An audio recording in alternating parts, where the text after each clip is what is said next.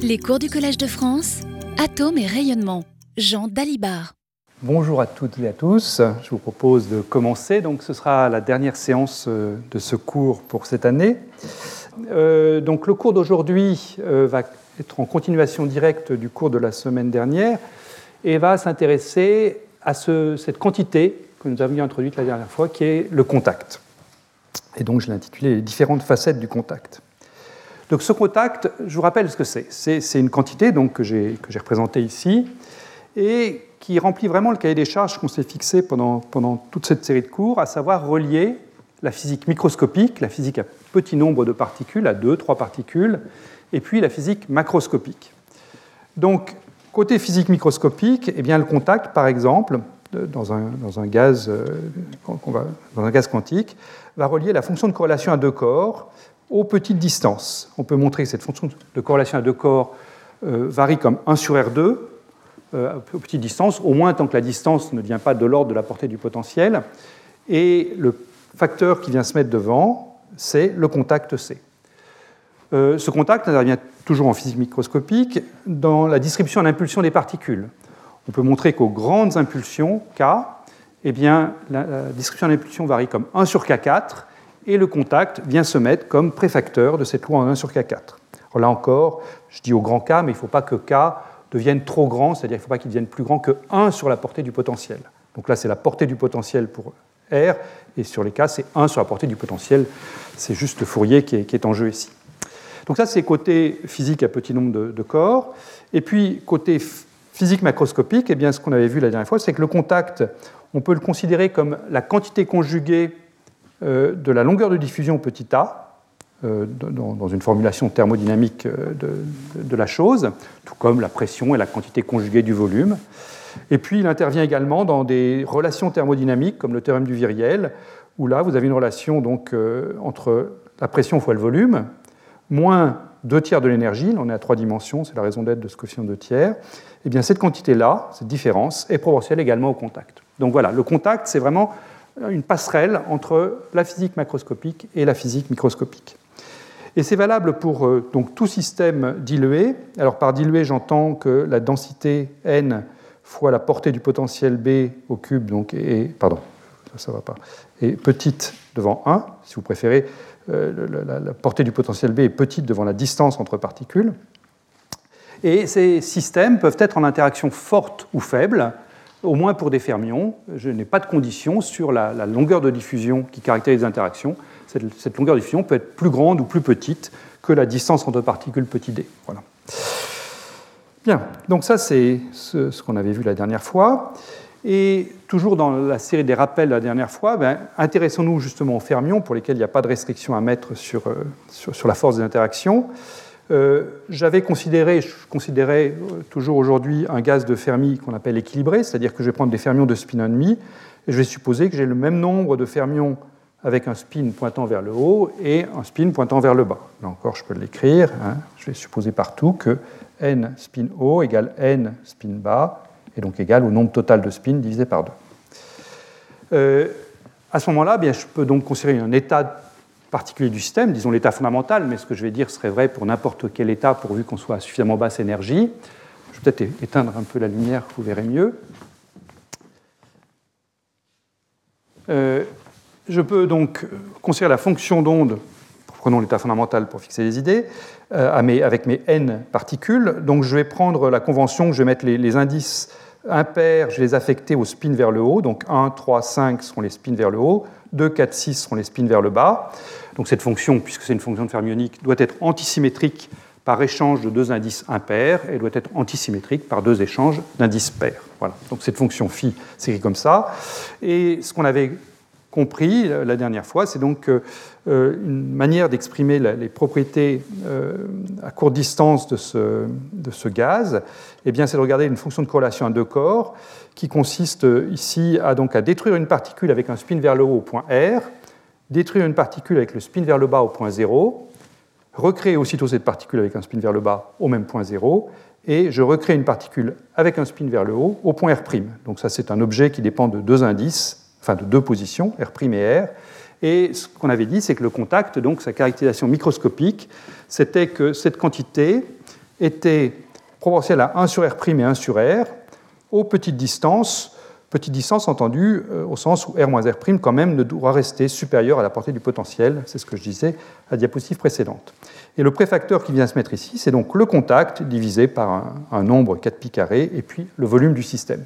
Le contact, je vous rappelle, est une quantité extensive, donc euh, varie, euh, varie linéairement avec le nombre de particules quand on garde les variables intensives constantes.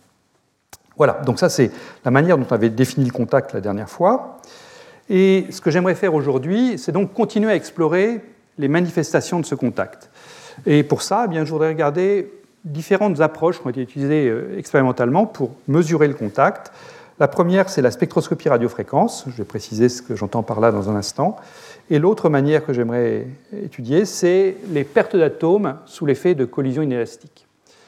Euh, et puis j'aimerais aussi vous dire comment, en fait, cette notion de contact qu'on a introduite pour la longueur de diffusion, donc pour des collisions caractérisées par ce nombre qu'est la longueur de diffusion, eh bien comment cette notion de contact se généralise à d'autres situations.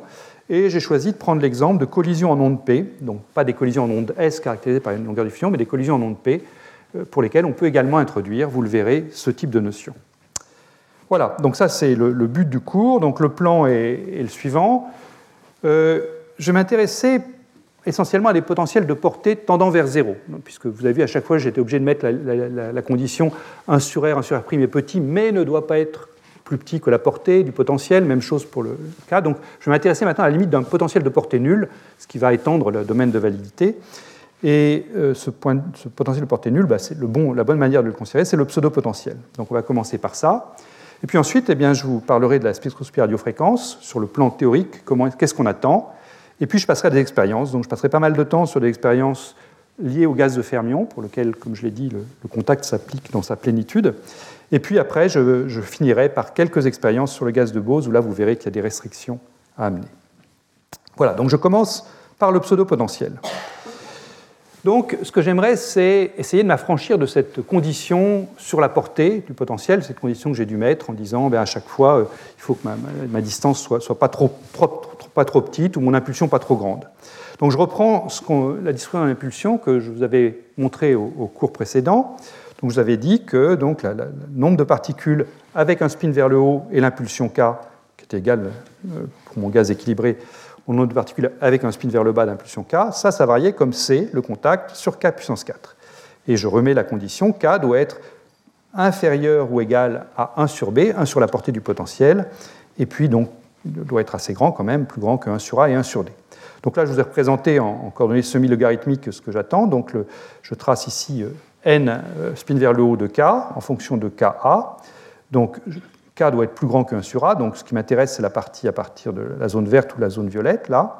Donc dans toute la zone verte, euh, où K est compris entre 1 sur A et 1 sur B, eh j'attends donc cette loi en 1 sur K4, une droite en coordonnées semi-log, en coordonnées log, pardon, log-log, pas semi-log, log-log. Et puis, euh, quand K devient de l'ordre ou supérieur à 1 sur la portée du potentiel, là, à ce moment-là, les propriétés du potentiel rentrent en jeu, et on s'attend généralement à, donc, à quelque chose qui plonge vers 0 plus vite que la loi 1 sur K4. Maintenant, que se passe-t-il si je prends un potentiel de portée nulle? C'est-à-dire je fais tendre 1 sur b vers 0, eh bien cette loi 1 sur k4 va s'étendre jusqu'à l'infini. Et je vous l'avais déjà dit la dernière fois, mais c'est de ça qu'on va repartir.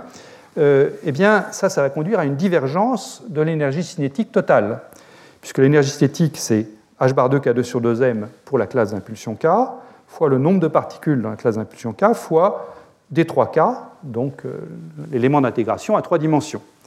Et donc je me retrouve avec du K2 au numérateur qui vient de l'énergie cinétique, du K4 au dénominateur qui vient de la, loi, euh, pour la distribution, et puis à trois dimensions, j'ai ce jacobien K2dk. Donc vous voyez que tous les K s'éliminent ici, K2, K4 et K2, et je me retrouve avec un une intégrante qui est constante. Donc quand je vais étendre la borne supérieure à plus infini, ça, ça va diverger. Et donc cette divergence, elle est bien présente, mais on va essayer de l'analyser et de la traiter correctement, et c'est pour ça qu'on va avoir besoin du pseudo-potentiel. Alors, ce pseudo-potentiel, euh, j'en ai déjà parlé beaucoup dans le cours de l'année dernière, j'en ai reparlé un petit peu dans le cours de cette année, mais je vous rappelle quand même de quoi il s'agit. Donc, le pseudo-potentiel, sa définition mathématique, c'est la suivante. Euh, le pseudo-potentiel agissant sur une fonction psi de R euh, est obtenu en multipliant cette fonction par R vous prenez la dérivée, vous prenez la valeur de la dérivée en R égale 0, et vous multipliez par la force des interactions, petit g, qui est toujours 4 pi h bar de A sur m, fois la description de Dirac. Alors ça, c'est bien compliqué quand on le voit la première fois. On se dit, oh là là, qu'est-ce qu'on est en train de faire? En fait, le, but de cette définition, c'est très simple. C'est de se dire que, en théorie de la diffusion, les fonctions qui apparaissent sont soit des fonctions régulières, en R égale 0, soit des fonctions qui divergent comme 1 sur R. Alpha sur R plus pi régulière de 0. C'est la classe générale de fonctions qui apparaît. Et le, le rôle du pseudo-potentiel, quand je le fais agir là-dessus, c'est simplement d'effacer la divergence en alpha sur R et de traiter psi régulière exactement comme un vrai potentiel de contact, une vraie distribution de Dirac. Euh, ça, c'est facile à voir. Hein. Si je prends alpha sur R ici et que je l'injecte là-dedans, ben, je dois faire R fois alpha sur R, donc j'ai une constante, sa dérivée est nulle, donc l'alpha sur R ne va pas contribuer au résultat. Et quand la fonction régulière, ben, c'est facile de voir que tout se passe comme si je prenais simplement G fois delta de R fois la valeur de la fonction régulière en 0. Voilà, donc le, pseudo-potentiel, ça qu'il faut, qu'il faut retenir de lui, c'est qu'il efface toutes les divergences en 1 sur R. Et il ne faut pas qu'il y ait des divergences en 1 sur R2, 1 sur R3, parce que là, c'est la catastrophe sinon. Alors, ce qu'on avait vu l'année dernière sur ce pseudo-potentiel, c'est qu'on pouvait résoudre le problème à deux corps pour ce pseudo-potentiel. On le peut résoudre exactement. Donc, ce, problème à deux corps, c'est l'énergie cinétique de la variable relative, h bar carré sur 2 mr.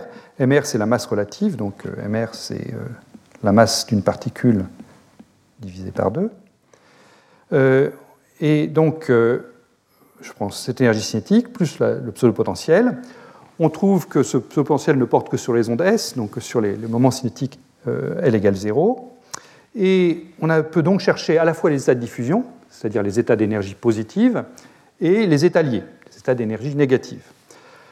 Les états de diffusion, eh bien, voilà leur forme, elle est exacte. Donc, euh, ils s'écrivent sous la forme d'une onde plane et puissance IK scalaire moins une onde sphérique divergente et puissance IKR sur R fois l'amplitude de diffusion moins A sur 1 plus IKA.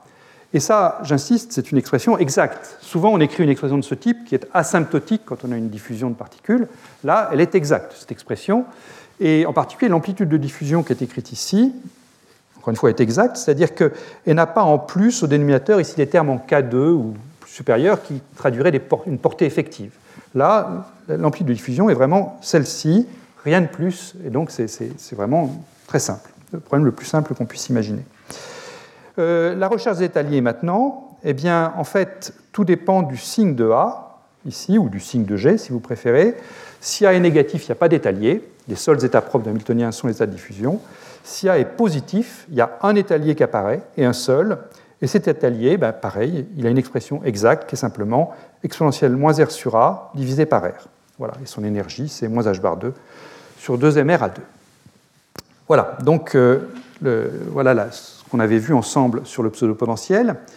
Et une chose qui est importante à remarquer, c'est que aussi bien les états de diffusion, quelle que soit la valeur de K, que l'état lié, ici, ils ont même tous le même comportement à l'origine. Ce comportement à l'origine, c'est 1 sur R, c'est le terme dominant, quand, R tend vers 0, donc le terme qui divergent, en R puissance moins 1. Ensuite, j'ai un terme en R puissance 0 qui vaut toujours moins 1 sur A, donc qui fait intervenir la longueur de diffusion. Et puis ensuite, j'ai des termes en R puissance 1, R puissance 2, que j'ai mis dans le haut de R ici. Et en fait, une, autre manière de traiter le pseudo-potentiel, ce n'est pas celle que je vais adopter ici, mais une autre manière, c'est de se dire, ben, on oublie qu'il y a un pseudo-potentiel, mais on impose directement ces conditions aux limites à l'origine, euh, et c'est ce qu'on appelle les conditions limites de Bethe-Pyers, et imposer ces conditions limites suffit à traiter à décrire l'interaction entre les particules euh, sous l'effet de ce, potentiel de force petit g qui est écrit ici, 4 pi h bar 2 A sur m. Voilà. Donc moi, je ne vais pas vraiment utiliser ce point de vue des, conditions limites de bethe pyers je vais vraiment écrire explicitement le pseudo-potentiel, mais il faut bien savoir que les deux points de vue sont équivalents. Bien. Alors, on a cette divergence. On a cette divergence euh, quand le potentiel euh, a une portée qui tend vers zéro. Donc comment est-ce qu'on va la traiter?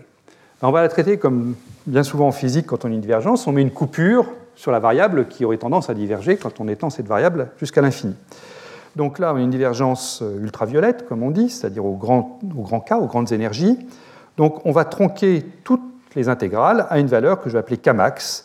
Donc là où j'avais mon énergie cinétique qui, s'étendait a priori jusqu'au K égale plus l'infini, maintenant je vais tronquer cette intégrale à Kmax ici. Et donc, comme je l'avais dit, euh, l'intégrande ici est constante, Hein. donc, ce que, ce, que, va me sortir, donc, le résultat qui va sortir ici, c'est quelque chose qui va être linéaire en la borne supérieure de l'intégrale, en Kmax. Donc, je vais sortir, une fois que j'ai éliminé les K2, K4 et K2, h bar 2c Kmax sur 2 pi 2m, plus une contribution dont j'affirme qu'elle est finie. C'est-à-dire que c'est les termes correctifs à CN2K ici. Euh, alors, ce n'est pas évident qu'elle soit finie, hein, puisque je vous ai dit le terme dominant, c'est en K puissance moins 4, mais je pourrais penser que le terme sous-dominant est en K puissance moins 5, et si je mets du 1 sur K5 là-dedans, eh bien, avec le K2 et le K2 du numérateur, j'aurai une divergence en 1 sur K, enfin, j'aurai un terme en 1 sur K, et ça, ça conduira encore à une intégrale divergente, en log de Kmax cette fois-ci. Mais en fait, on peut montrer, donc ça c'est Shinatan qui l'a montré le, premier, qu'il n'y a pas de terme sous-dominant en k puissance moins 5, le terme suivant est en k puissance moins 6, donc il n'y a pas de divergence.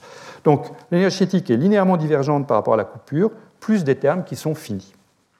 Voilà. Et je vous rappelle que là maintenant je suis passé à ce pseudo-potentiel, un potentiel de portée nulle, mais quand vous avez quelque chose qui dépend comme ça de Kmax, la représentation que vous devez vous faire de cette coupure, eh bien, c'est l'inverse de la portée du potentiel. Physiquement, il y a toujours une coupure qui est la portée du potentiel. Voilà. Bien, donc euh, on a notre énergie cinétique, et maintenant j'aimerais qu'on calcule l'énergie d'interaction. Euh, j'ai un terme divergent dans mon énergie, donc euh, je peux me demander qu'est-ce qu'il en est de l'autre terme qui intervient dans l'énergie, à savoir l'énergie d'interaction. Ça, je vous propose de le faire au tableau. Donc, je vais partir de, l'expression qu'on a pour la, fonction de corrélation à deux particules. Hein. donc, Là, je l'ai réécrite en prenant ma particule 2, non pas en 0, mais en R2. Ça, ça s'écrit en termes de la fonction d'onde à n corps, où j'intègre sur R3, R4, Rn. Et le comportement donc, de cette fonction de à deux particules, là, eh c'est ce qu'on vient de voir, c'est le comportement 1 sur R'1,2 moins 1 sur A vis-à-vis du couple R'1, R2 ici, et puis 1 sur R1,2 moins 1 sur A vis-à-vis de, ce couple-là. Voilà.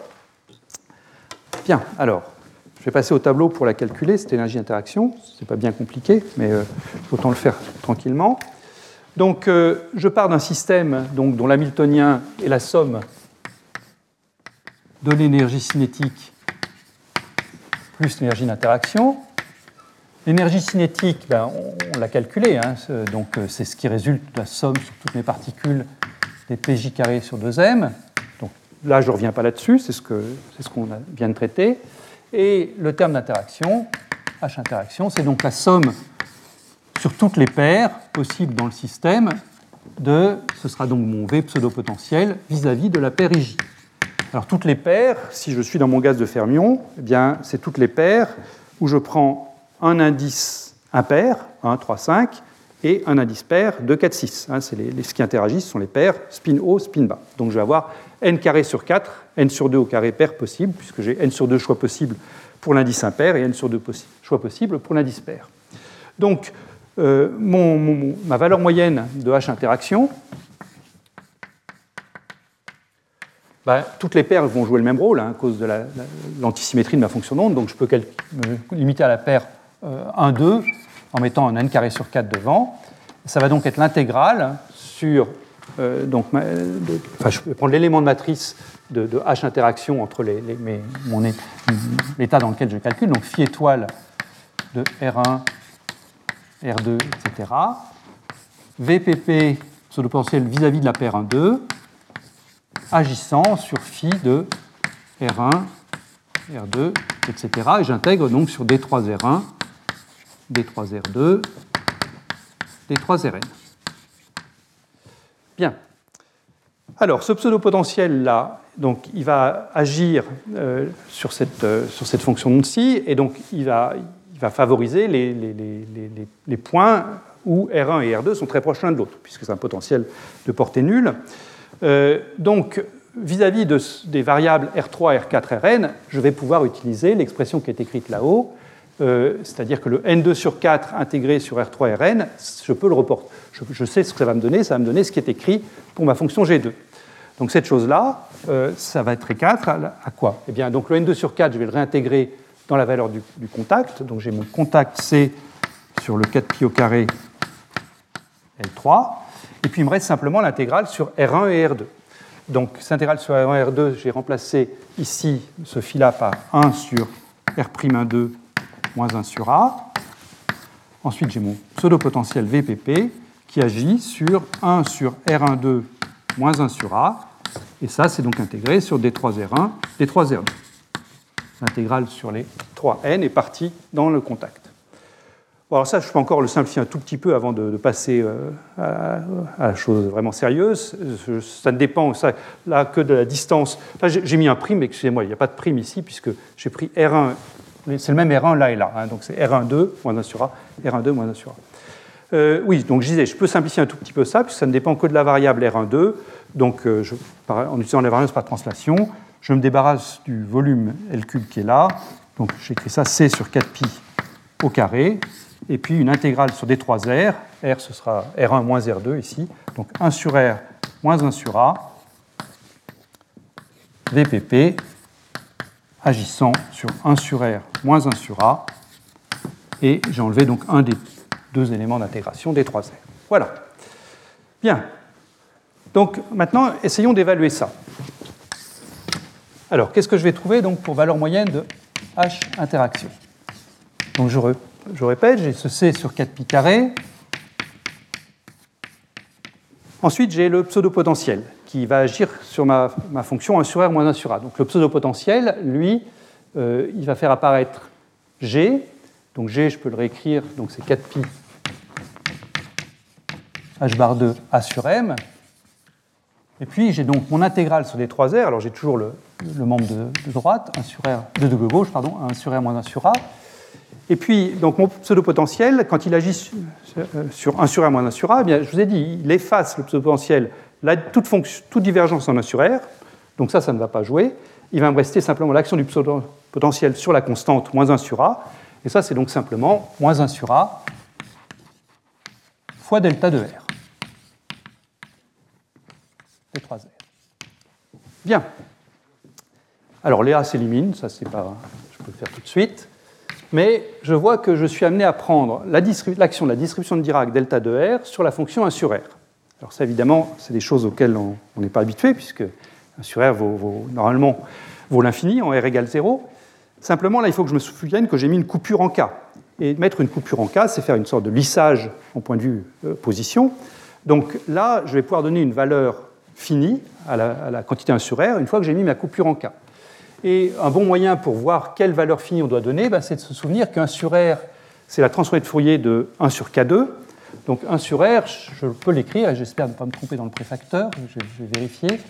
Euh, je crois que c'est 1 sur 2 pi 2, c'est bien ça, euh, fois l'intégrale de e puissance i k scalaire R sur K2 des 3K. Donc si je cherche maintenant la valeur de 1 sur R en R égale 0, eh bien c'est 1 sur 2pi2 fois l'intégrale de 1 sur K2, et puis des 3K, je sais que ça vaut, ça vaut 4pi K2 dk.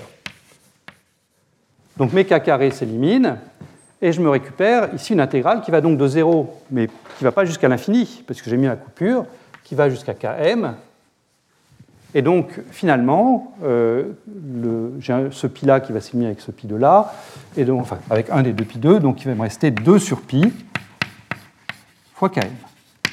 Voilà, donc ça, c'est la valeur que je vais donner dans ce cours à 1 sur r en r égale 0. Je suis conduit à faire ça une fois que je mets une coupure dans les, en K, je suis aussi obligé de mettre une coupure en R, cette fois-ci c'est aux petites distances R, euh, donc euh, je n'ai pas le choix, il faut que je fasse ça. Et donc une fois que j'ai fait ça, eh bien qu'est-ce qui me reste ici? Eh bien il me reste pour la valeur moyenne de h int.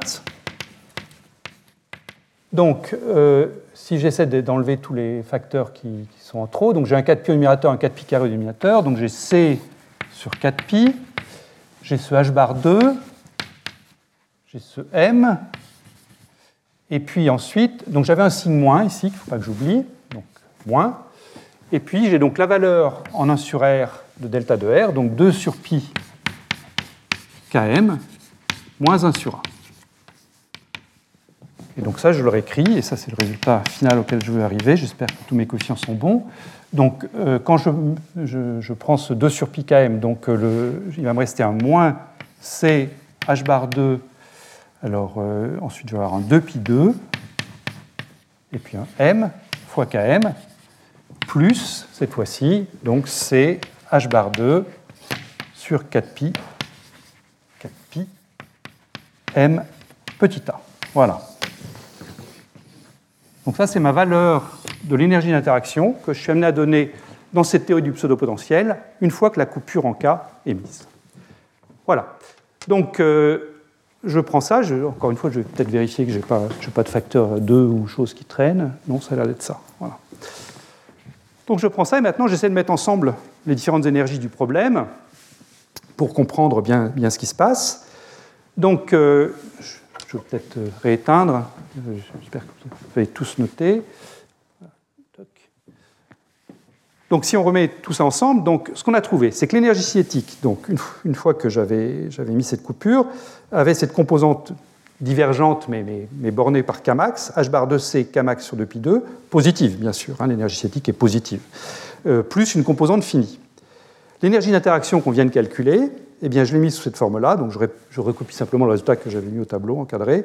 Cette divergence négative, cette fois-ci, moins h bar de c Kmax sur 2pi2m, plus un terme positif, h bar 2c sur 4πm. Et vous voyez que là, on est dans une situation qui est finalement heureuse, c'est-à-dire que l'énergie totale, qui va être la somme de l'énergie cinétique et de l'énergie potentielle, cette énergie totale, elle, elle n'a aucune divergence. C'est-à-dire que le terme en plus Kmax qui est là vient compenser exactement le terme en moins Kmax qui est ici. Hein, donc euh, la somme, totale des énergies, elle, est fonction parfaitement bien définie. Et heureusement, c'est à partir d'elle qu'on a défini le contact euh, sur le plan thermodynamique.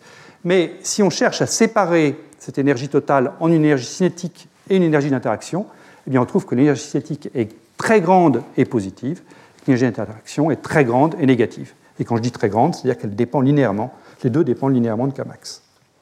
Alors, il y a une forme qui est assez agréable que Shinatan avait mise dans son article initial pour justement essayer d'écrire des choses qui ne divergent pas.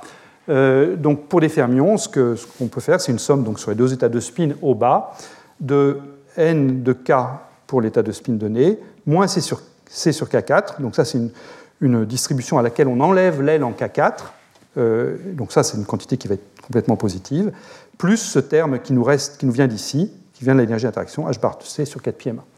Mais bon, c'est une, manière euh, non divergente d'écrire les choses, mais il euh, faut, bien réaliser qu'on euh, a caché les divergences en, soustrayant ce C sur K4, qui en fait donnait une divergence positive à l'énergie cinétique et négative à l'énergie d'interaction.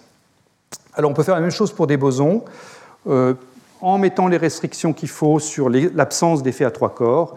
Et là, pour des bosons, eh bien, vous avez une structure très voisine, simplement, c'est des bosons polarisés, hein, donc vous n'avez pas de somme sur les A de spin. Et puis, au lieu d'avoir un 4 ici, vous avez un 8. Et ça, j'avais déjà dit un mot là-dessus euh, dans le dernier cours, c'est le fait que le facteur 2 d'écart entre boson et fermion dans les définitions comme ça, c'est lié au fait qu'un fermion donné, quand il a par exemple le spin O, n'interagit qu'avec la moitié des particules, celles qui ont un spin vers le bas, alors qu'un boson, lui, il interagit avec toutes les particules, sauf lui-même, donc n-1 particules. Vous avez n face à n sur 2 euh, dans le, nombre de paires à évaluer, et donc c'est pour ça qu'il y a un facteur 2 qui vient intervenir euh, dans les formules bosoniques et les formules fermioniques. Voilà. Voilà le bilan énergétique que je voulais faire. Bien. Et eh bien maintenant, j'aimerais passer, donc une fois qu'on a mis en place ce formalisme, j'aimerais passer à un outil vraiment précieux pour étudier ces, gaz en interaction, qui est la spectroscopie radiofréquence. Et je vais la, décrire, là encore, sur un gaz de fermion, pour être sûr de, que ce que je vais dire, il n'y a, a, pas de restriction à apporter. Donc, on a notre gaz, ici, avec euh, des particules de spin vers le haut, des particules de spin vers le bas. Donc les spins vers le haut, je vais les représenter en rouge, les spins vers le bas en vert. Et je vais supposer que j'éclaire ce gaz avec une onde radiofréquence. Et cette onde radiofréquence va pouvoir faire basculer l'état interne des atomes qui ont initialement un spin vers le haut vers un troisième état, donc que je vais représenter par une petite pastille noire. Hein. Donc j'appelle oméga 0 la, fréquence ou la pulsation euh, d'un atome nu, enfin isolé, euh, pour la transition spin O vers E. Et puis, on va l'éclairer non pas avec oméga 0, mais avec oméga. Et oméga sera pas strictement égal à oméga 0. Et précisément, on va s'intéresser à ce qui se passe quand oméga n'est pas égal à oméga 0. Donc je pars d'un gaz qui est en interaction forte dans, euh, dans, ces deux états, là, faible ou forte, hein, donc décrit par une longueur de diffusion A au bas, euh, l'état E que je prends ici, donc E, je le mets pour exciter, il euh, ne faut pas se méprendre sur ce terme, euh, ça reste un état électronique stable. Je vais pas, c'est une radiofréquence que j'utilise. Donc euh, ça peut être un autre état Zeeman, ça peut éventuellement être un autre état hyperfin du niveau fondamental. Je ne suis pas en train de préparer mes atomes dans un état électronique excité qui aurait une durée de vie finie. Là, tous mes états ont une durée de vie infinie, je n'ai pas de problème d'émission spontanée dans, ce que je vais vous décrire. Et puis, donc, euh, au lieu d'un paramètre pour décrire les interactions, qui était donc l'interaction O, spin haut, spin bas, maintenant j'ai trois paramètres possibles. Hein. Mon, atome, quand il est dans l'état E, peut interagir avec les atomes de spin bas, donc je peux avoir une interaction noir-vert, et je peux aussi avoir une interaction noir-rouge, et donc je vais avoir trois paramètres au total rouge-vert, noir-vert, noir-rouge. Euh, J'envoie, j'ai dit, une onde radiofréquence. Une onde radiofréquence, il n'y a quasiment pas d'impulsion associée au, photon radiofréquence. Il y en a une, bien sûr, toujours euh, h bar k égale h bar oméga sur c, mais, euh, la fréquence, radio, fréquence est tellement faible que l'impulsion des photoradiofréquences est complètement négligeable. Donc le transfert qu'on fait ici, quand on passe de vert à noir, euh, se fait sans modification du tout de l'impulsion du gaz. Je, le dis par opposition à ce qu'on a vu il y a quelques semaines quand on a regardé la diffraction de Bragg, où là on se posait le problème, quelle est la réponse d'un gaz quantique quand on lui envoie une sonde qui transfère une certaine impulsion Q et une certaine énergie h bar oméga euh, Là, je, vais transférer une énergie h bar oméga, mais je ne vais pas associer d'impulsion, en tout cas une impulsion complètement négligeable euh, à ce gaz. Alors, on va établir plusieurs résultats à propos de cette spectroscopie radiofréquence. Euh, le premier résultat que j'aimerais qu'on établisse ensemble, c'est le centre de gravité du spectre. Donc on va définir dans un instant le taux de transition, gamma d'oméga, le taux de transition avec lequel donc, mes, atomes dans, l'état rouge peuvent absorber la radiofréquence et passer dans l'état noir. Et donc le centre de gravité du spectre, simplement la valeur du premier moment, euh, c'est-à-dire le produit oméga gamma d'oméga, divisé par ce coefficient de normalisation, l'intégrale de gamma d'oméga.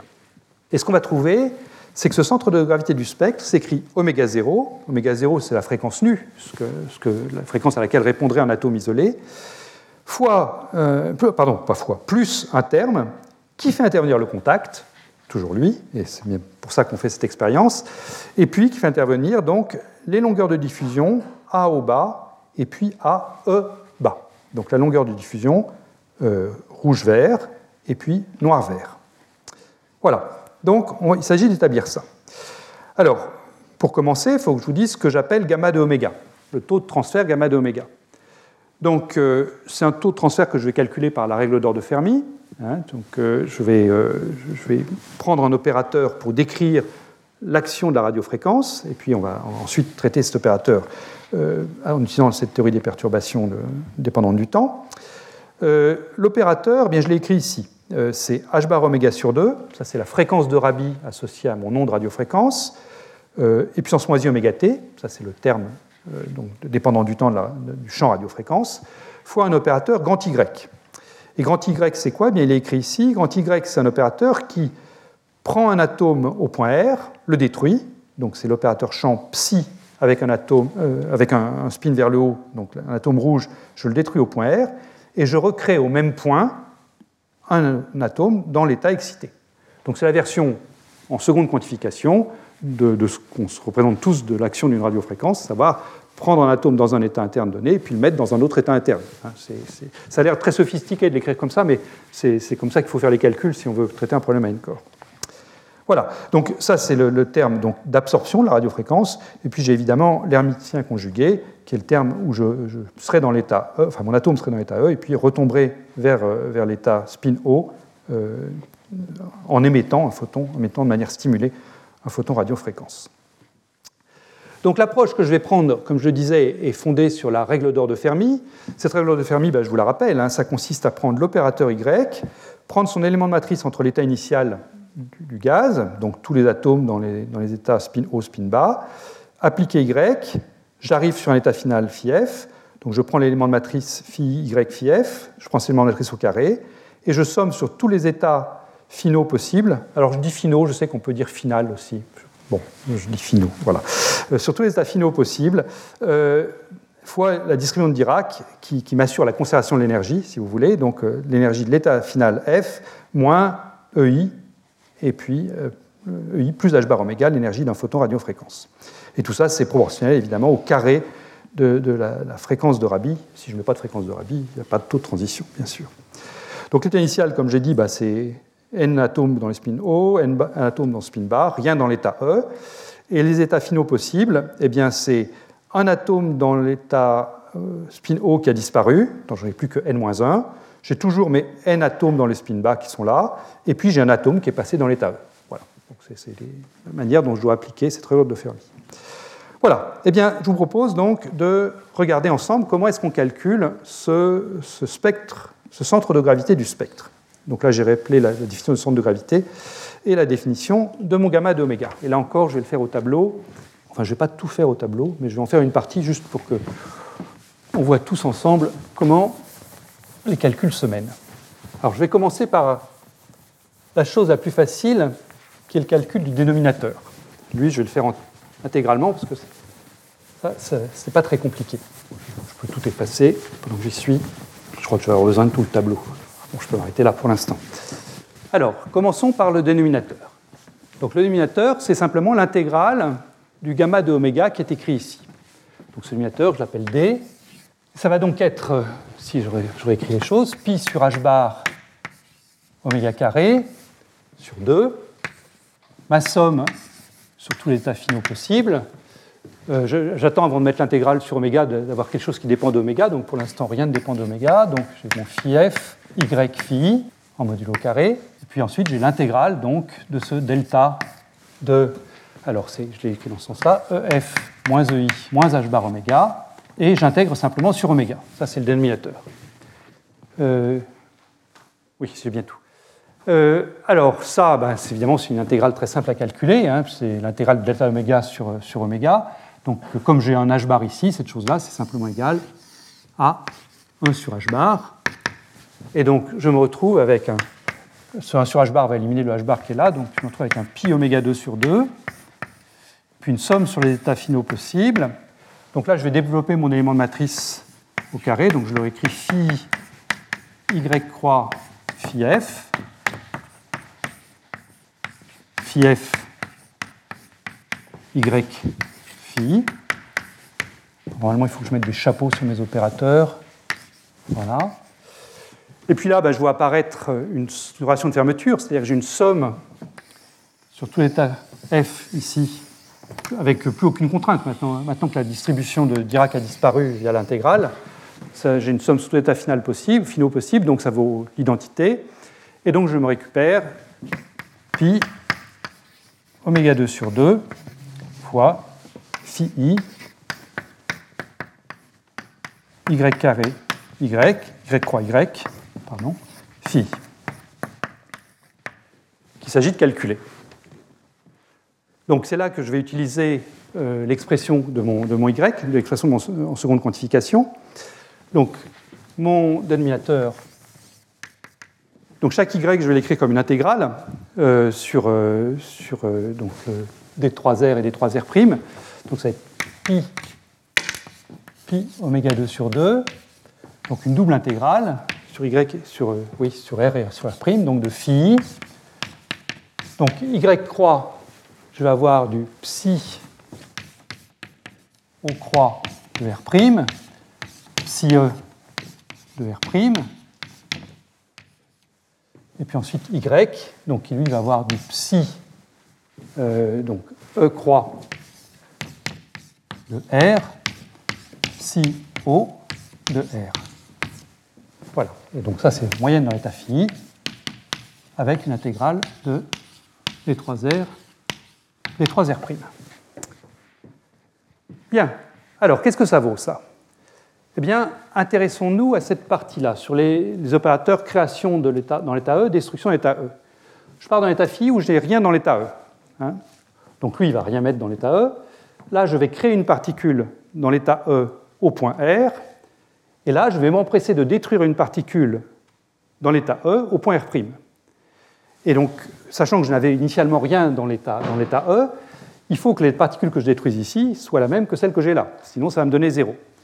Et ça, donc, quand on le fait précisément avec les opérateurs champ, bien, ce qu'on fait apparaître simplement ici, c'est la distribution de Dirac, delta, de R moins R'. il faut que le point où je détruise ma particule ici soit le point où je l'ai créée. Sinon, ça donne 0.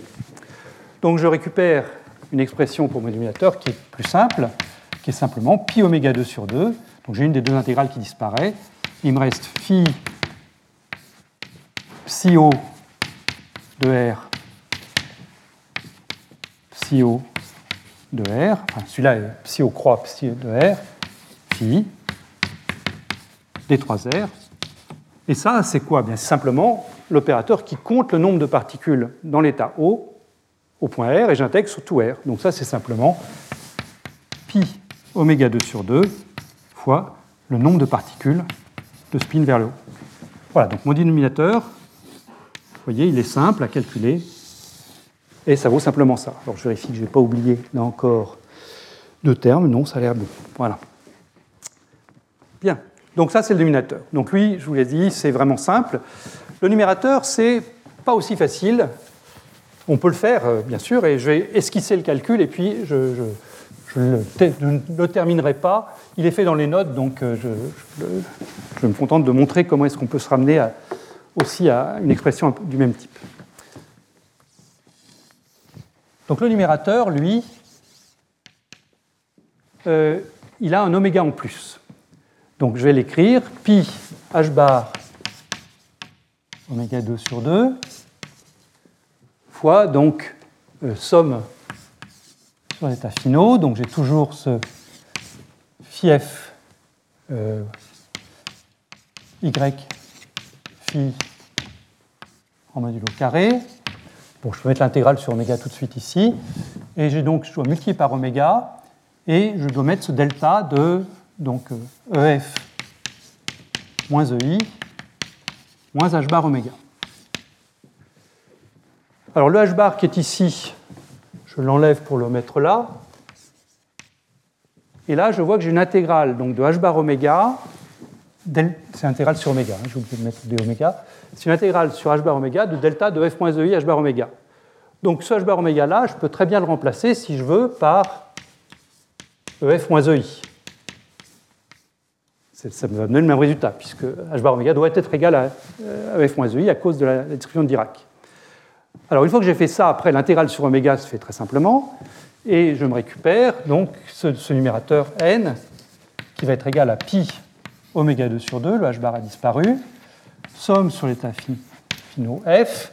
Puis pareil, je vais développer mon. Donc je sors le f ei. Et puis je développe mon élément de masse au carré, donc phi y3 phi f, phi f y phi. Et ce terme ef moins ei ici, fois cet élément de matrice phi y croix phi f, eh bien, je peux le réécrire sous la forme phi y croix commutateur avec l'hamiltonien, agissant sur phi f. En effet, quand l'hamiltonien h agit sur le phi f ici, ça me donne le f qui est là. Puis quand je prends le commutateur, donc le moins h y croix, le h agissant sur phi me donnera le moins ei ici. Hein, donc ça, c'est une manière compacte pour écrire ce ef moins ei. Et puis ensuite, eh bien maintenant tout va bien, parce que ma somme sur f ici, elle va porter sur ce f là que multiplie le, donc le f qui est là fois le bras f ici. Il n'y a pas d'autre f dans l'affaire. Et donc je vais obtenir pour mon numérateur une expression qui va être simple, qui va donc être pi oméga 2 sur 2 fois l'élément de matrice dans l'état phi de y croix commutateur avec l'hamiltonien fois y fois phi. Voilà mon numérateur. Et si vous voulez, cette chose-là, bah, c'est le pendant de ce que j'avais écrit euh, ici pour le, dénominateur. Hein, c'est une expression, c'est une expression compacte, la valeur moyenne d'un opérateur pris dans l'état initial. Simplement, l'opérateur que je prenais là, y croix y, était simple. Là, il est un petit peu plus compliqué puisque c'est la valeur, c'est le commutateur de y avec l'hamiltonien fois y. Voilà. Donc ça, je ne vais pas le calculer, c'est un petit peu laborieux à faire, mais encore une fois, c'est fait dans les notes, donc je vous renvoie vers ce, calcul qui est fait dans les notes. Voilà. Donc, en tout cas, vous voyez, il n'y a, pas de, malice hein, dans, ce, dans, ce, calcul. C'est un calcul qui se fait bien à partir des premiers principes. Il n'y a pas de divergence supplémentaire ni quoi que ce soit. Bien, donc là j'ai résumé le point où on en est. Donc euh, les, valeur moyenne du spectre ici, c'est donc le numérateur que j'ai calculé au tableau. J'espère que c'est bien la bonne valeur. Je compare rapidement. Ah, j'avais un h-bar, tiens. Je vais peut-être laisser tomber un h-bar alors. Bon, je vous laisse remettre le h-bar que j'ai pu oublier quelque part. Euh, je suis désolé s'il y a un h-bar qui manque. Et puis là, le déminateur qu'on a calculé explicitement, qui est donc proportionnel au nombre de particules dans l'état de spin. Oh. Et on arrive donc au résultat annoncé, qui est écrit ici. Et ce résultat annoncé donc, euh, est vraiment. Euh, enfin, il contient beaucoup de physique. Et la première chose que vous pouvez remarquer, c'est que je vous ai dit tout à l'heure, il y a trois interactions possibles. Il y a les interactions au bas, les interactions haut E, les interactions bas E. Hein, les verts, euh, vert rouge, vert noir, vert euh, et, rouge noir. Et vous voyez que là, il n'y en a que deux qui interviennent. L'interaction entre le spin vers le haut et l'état E n'intervient pas. C'est à première vue surprenant, mais en fait, quand on réfléchit bien, c'est assez normal que l'interaction rouge-noir n'intervienne pas. Imaginons qu'il n'y ait pas d'atomes dans l'état vert, pour simplifier. Imaginons que je n'ai que, mes atomes dans l'état rouge. À ce moment-là, j'aurai un gaz de fermions polarisé. Donc je sais que l'énergie d'interaction serait nulle, parce qu'il n'y a pas d'interaction en S entre des fermions polarisés. Maintenant, je mets ma radiofréquence. Ma radiofréquence va me faire basculer quelques atomes de l'état rouge vers l'état noir. Mais en fait, quand je dis ça, quand je dis ça fait basculer quelques atomes de l'état rouge vers l'état noir, c'est un abus de langage, c'est faux. En fait, chaque atome bascule de l'état complètement rouge vers un état qui est un état superposition de rouge plus noir. C'est ce que j'ai écrit ici, c'est le cosinus θ spin O plus sinus θ E. Hein, la radiofréquence agit de la même façon sur tous les atomes, et ce qu'elle va prendre, c'est donc ce spin des atomes et le faire tourner pour l'amener quelque part comme combinaison linéaire de spin O et E. Mais en faisant ça, je conserve une assemblée de fermions polarisés. Simplement, au lieu d'être tous polarisés dans l'état spin vers le haut, ils sont polarisés dans un état un petit peu différent, mais ils restent polarisés, et donc ils n'interagissent pas. Donc la force d'interaction entre un, atome dans l'état E et un atome dans, l'état O n'a pas de raison d'intervenir dans mon résultat. Si j'attendais vraiment longtemps qu'il y ait des processus de décohérence qui fassent que, au, bout du, compte, j'obtiens un mélange statistique entre le gaz d'atome rouge et puis le gaz d'atome noir, là, à ce moment-là, j'aurais une interaction. Mais au moins au début, au temps court, tant que je maintiens ma superposition cohérente, eh bien, il n'y a pas de raison que cette énergie d'interaction intervienne. Donc c'est finalement, même si c'est surprenant, quand on y réfléchit un petit peu, c'est logique que seules interviennent ces deux longueurs de diffusion-là. Voilà. Bien, donc ça c'était la première chose que je voulais vous dire. La seconde, c'est que euh, quand vous regardez cette formule-ci, toujours, que j'ai reportée, et si vous vous dites, ben, prenons une limite simple, enfin a priori simple, qui est quand que l'état les atomes dans l'état E n'interagissent pas non plus avec l'atome vert, là, euh, parce que j'ai choisi ma longueur de diffusion pour qu'elle vaille zéro. Eh bien, si la longueur de diffusion noir-vert, c'est-à-dire E spin bas, tend vers zéro, 1 sur A tend vers l'infini, et donc je me retrouve avec un spectre qui a une valeur moyenne infinie, un peu surprenant a priori. Et euh, donc il s'agit d'expliquer ça. Et là encore, c'est le contact qui va nous servir. Quand on réfléchit euh, d'où ça vient, cette divergence, a priori surprenante, hein, dire que l'état E n'interagit plus avec, les, atomes verts, pourquoi est-ce que le spectre diverge? Eh C'est parce qu'il y a dans notre gaz, en interaction, il y a l'apparition d'une aile dans le gamma de oméga, une aile en oméga moins oméga 0 puissance moins 3,5. Alors cette aile-là, elle ne fait pas diverger le dénominateur, lui. Hein, L'intégrale de 1 sur x puissance 3,5, ça converge à l'infini. Mais en revanche, quand vous prenez le premier moment, vous remultipliez par x, donc vous avez une intégrale de 1 sur x puissance 1,5, et ça, ça diverge à l'infini. Alors d'où vient cette aile D'où vient cette aile en, oméga moins oméga 0 puissance 3 Eh bien, elle va venir de nos paires d'atomes en interaction, des paires d'atomes très proches l'une de l'autre, caractérisées par le contact. Euh, donc, comment comprendre ça? Ben, Déjà, on peut se dire que quand oméga moins oméga 0 est grand, euh, de toute façon, un atome isolé, comme l'atome 5 ici, puisque je m'intéresse aux atomes rouges, comme l'atome 5 ou l'atome 7, ceux-là, ils ne vont pas réagir à la radiofréquence. La radiofréquence est loin de résonance, et donc les atomes isolés ne voient pas la radiofréquence. En revanche, l'atome 1, qui est très proche d'un partenaire de spin opposé, donc de paire 1-2, là, eh bien, lui va pouvoir voir la radiofréquence. Et on va donc regarder comment est-ce qu'il voit la radiofréquence et quelle est la conséquence de cette radiofréquence. Donc j'ai ma paire d'atomes 1-2 qui est en train d'interagir. Alors ça, ils peuvent avoir formé un dimère lié, si vous voulez, ou alors ça peut être un état de diffusion, mais ils sont très proches l'un de l'autre. Dire qu'ils sont très proches l'un de l'autre, c'est dire qu'ils ont, comme on l'a vu tout à l'heure, une très grande énergie cinétique positive et une très grande énergie d'interaction négative. Par très grand, j'entends linéaire en Kmax. L'énergie totale, elle est normale, elle est faible. Enfin, je veux dire, c'est les énergies typiques à très basse température. Donc, j'ai initialement cette paire-là avec une énergie totale voisine de zéro, mais une très grande énergie cinétique et donc euh, également une très grande énergie potentielle, et mon photon RF qui arrive. Ce photon RF va basculer l'état de l'atome rouge vers le noir. Et je m'intéresse à la situation où le noir n'interagit pas avec le spin vers le bas. Donc l'énergie d'interaction est brusquement amenée à zéro, et je me retrouve avec une paire d'atomes noirs-verts, et ces atomes, ben, tout ce qui leur reste, c'est leur énergie cinétique, qui, comme je dis, est très grande. Donc ils vont s'en aller l'un de l'autre avec une grande impulsion. Et si je fais un bilan énergétique, eh bien, j'ai initialement mon énergie EI qui est, relativement faible, hein, euh, et l'énergie EF, eh bien, c'est l'énergie liée au fait que j'ai changé l'état interne de l'atome, donc j'ai H bar oméga 0, plus deux fois l'énergie cinétique de chaque atome, enfin plus, plus l'énergie cinétique de chaque atome, donc deux fois H bar 2 K2 sur 2m. Et j'ai donc ce delta qui va intervenir dans ma distribution de Dirac pour décrire ces paires. Et ça, eh bien, je prétends que ça, ça, va donner très naturellement ce comportement en oméga moins oméga 0 puissance 3,5. Alors, plus précisément, comment est-ce que ça va intervenir? Ben, Le gamma de oméga, donc c'est une somme sur tous les états finaux possibles, finaux possibles. Il faut vraiment que je choisisse un jour. Euh, et donc, ça fait intervenir, puisque je prends le point de vue impulsion, le nombre d'atomes dans l'état euh, de, spin vers le haut d'impulsion K initiale, donc présent sous cette forme-là, fois ce delta que je viens de trouver. Et ça, si vous injectez la loi en 1 sur K4, eh bien vous trouvez tout de suite le oméga moins oméga 0 puissance 3,5.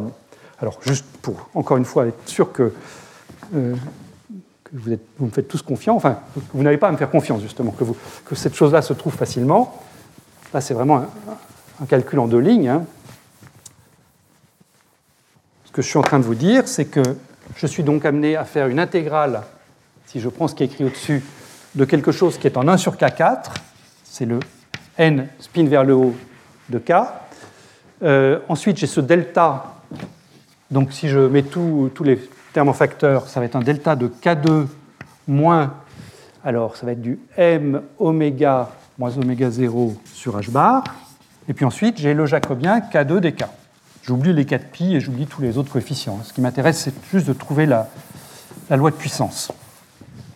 Bien, ben, cette, distribution de Dirac-là, je peux la réécrire comme un delta de k moins racine de m oméga moins oméga 0 sur h bar, divisé par la dérivée de la fonction qui est 2k.